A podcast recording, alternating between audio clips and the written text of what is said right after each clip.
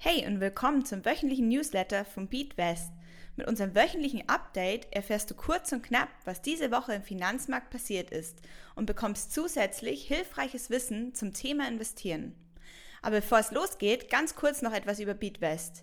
Wir sind eine Investmentplattform, welches dir mit Hilfe von Wissensaufbau ermöglicht, mit dem Investieren zu starten und dein Portfolio weiterzuentwickeln. Mehr dazu kannst du unter www.beatwest.com erfahren. Lass uns zuerst mal schauen, was im globalen Finanzmarkt passiert ist. Eine Sache, die wir derzeit nicht auskommen, ist die momentane Lage in der Ukraine. Mit einem Blick auf die Aktienmärkte ging es zum Wochenende und auch zum Wochenanfang deutlich bergab. Du hast bereits in der vergangenen Ausgabe unseres Newsletters gelernt, dass es nichts Schädlicheres gibt im Markt als die Unsicherheit.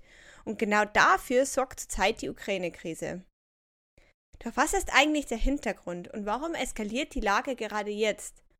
Auslöser des ganzen Konfliktes ist die Tatsache, dass Russland die Unabhängigkeit der Ukraine nicht akzeptiert.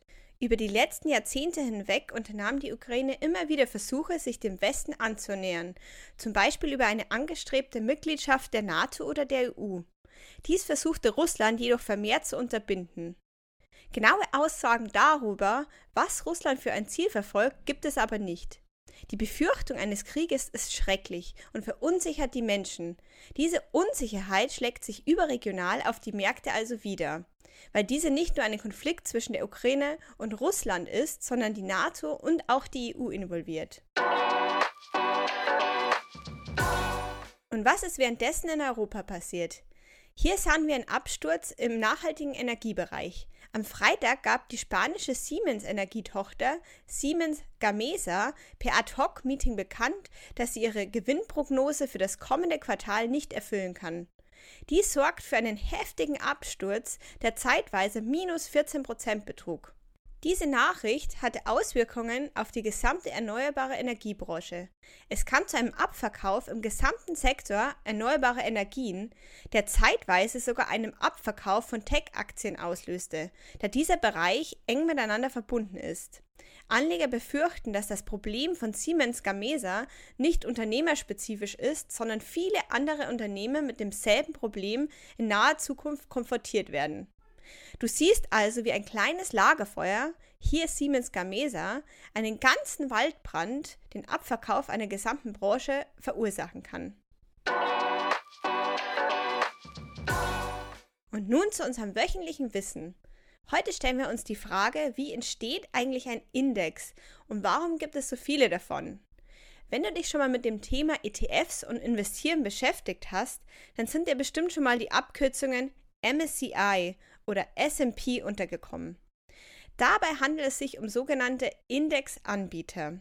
Diese Unternehmen stellen also Indizes nach verschiedenen Kategorien zusammen, wobei fast jede Zusammenstellung möglich ist. Oft werden Einteilungen nach Regionen und Ländern, Branchen oder auch Anlagethemen wie beispielsweise Nachhaltigkeit getroffen.